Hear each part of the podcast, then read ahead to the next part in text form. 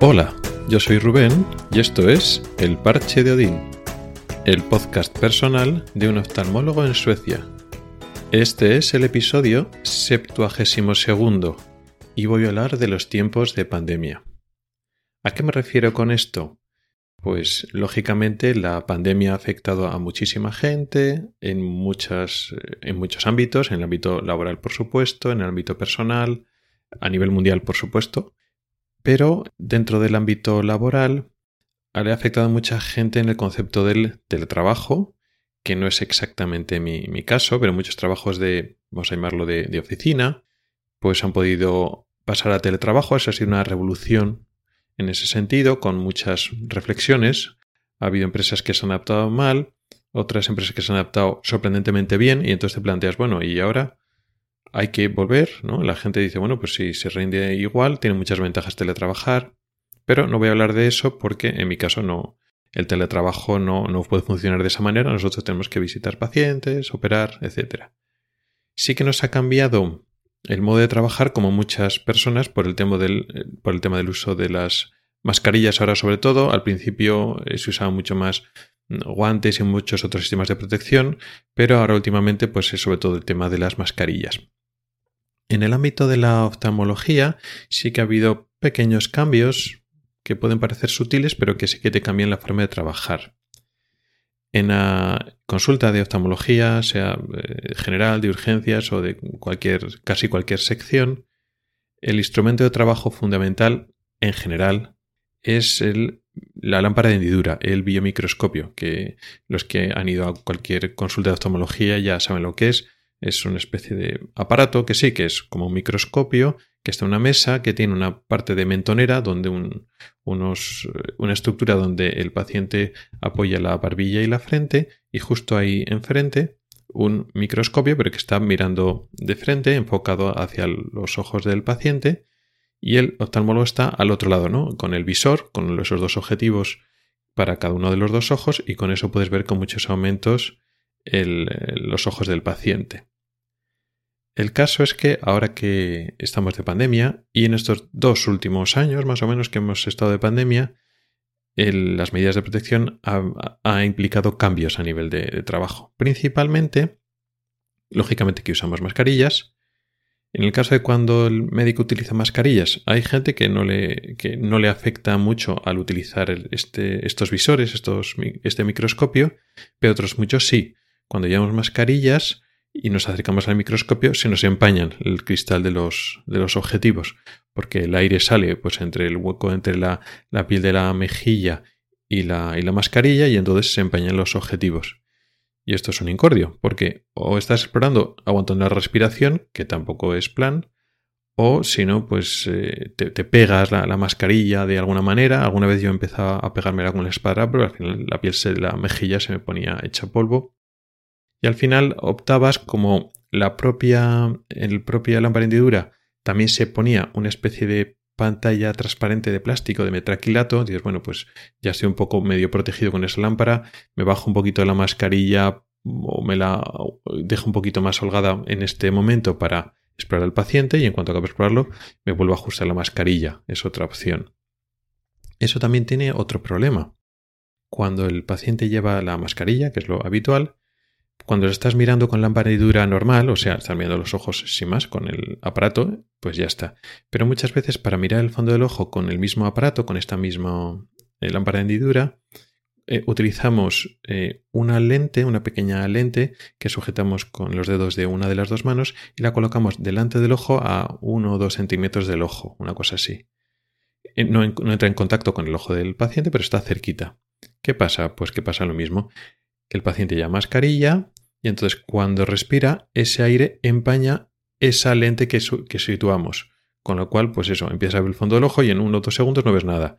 Entonces, ¿por qué se empaña esa lente? Entonces, pues eh, la tienes que desempañar. Igual el paciente se tiene que bajar un poquito la, la mascarilla para poder verle el fondo del ojo un poco así. Tienes que ir apañándote. Y otro tercer problema que le he notado yo, igual yo más que otras personas, no sé por qué, es esta propia, esta propia pantalla transparente que, que, se pone en las lámparas de hendidura. La hendidura normal no, no, tiene, tiene un pequeño plástico justo debajo de lo que es la, zona del microscopio, pero un pequeñito y que no estorba, pero ah, se han adaptado plásticos y sobre todo pantallas de, metacrilato, digamos, en el objetivo, de tal forma que esa pantalla establece una barrera física entre el paciente y el médico, ¿no? Como para proteger más del, de, digamos, pues no es como una mascarilla, pero bueno, pues se supone que puede parar pues las gotitas de, saliva. Claro, eso está bien pensado y eh, tú puedes manejar la hendidura en principio sin problemas, pero estorba para luego después mover porque tú tienes que eh, pues sujetar el párpado o hacer quitar alguna pestaña o hacer alguna cosa pues con la mano pues tienes que eh, abrirla un poco más para no darte con esa pantalla o cuando estás manejando digamos, la, fuente de, luz, porque la lámpara hendidura se, tienes con una mano manejas el mando para mover la propia lámpara, el microscopio, el joystick, y luego la fuente de luz que la puedes mover y variar pues con la otra mano. Pues lo mismo, eh, la, mano que mueve la fuente de luz o que va tocando los mandos tiene que evitar esa pantalla. Esto que es una tontería, pues no es tanta tontería cuando lo tienes automatizado. Es decir, con los que ya llevamos muchos años llevando lámpara, utilizando la lámpara de hendidura, pues ya lo tienes automatizado. No tienes que apartar los ojos para mirar qué mando tocas de la hendidura. Los, las manos van solas, ¿no? Pues como cuando conduces, que el cambio de marchas o el freno de mano no tienes que mirarlo, porque ya, digamos, tienes esa memoria muscular y los, las manos van sin que tengas que mirar. Pues esto pasa lo mismo. Tú estás mirando al ojo y si tienes que tocar algún mando o alguna cosa o tienes que poner una lente, no tienes que apartar la, mirada, las manos van solas porque te lo sabes. Y constantemente te estás tropezando con esa pantalla. Y me pasa, y no puedo evitarlo, pues porque ya son muchos años trabajando de esa manera, ya mis manos se conocen ya las, las proporciones donde están las, las, cosas, porque casi todas las lámparas de tienen los mismos mandos en las mismas, en las mismas posiciones. Y al final, pues eso, va así. Y estos dos años no es nada comparado pues, con los años que llevo trabajando. Y entonces todavía eh, me sigue costando, da la sensación de que llevo eso, dos o tres meses de pandemia y ya tengo ganas de que acabe para que no se me empañen los cristales, para que quiten esa pantalla y yo pueda trabajar a gusto sin tropezarme. Y claro, para nada, van a hacer dos años. Al final que el tiempo pasa rápido. ¿Por qué? Porque ya son muchos años más los que has trabajado de una manera cómoda y rápida, sin los inconvenientes, y esto pues no te terminas de acostumbrar. Pero lo curioso de esto, y es la reflexión que me lo he planteado últimamente, es que cuando estamos con, compañeros residentes que han empezado hace un año, año y medio, pues que ya van controlando y que van cogiendo manejillo, ya pues en urgencias y con la pandidura, etcétera, claro, resulta que ellos ya empezaron a la oftalmología, empezaron su especialidad ya en tiempos de pandemia.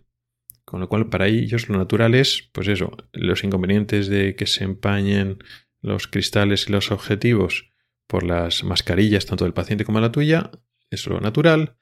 Nunca han visto, nunca han trabajado con una lámpara de hendidura sin la pantalla esa de, metacrilato y es su forma natural de, trabajar y no saben lo que es lo, lo liberador, lo cómodo que es estar sin estas incomodidades.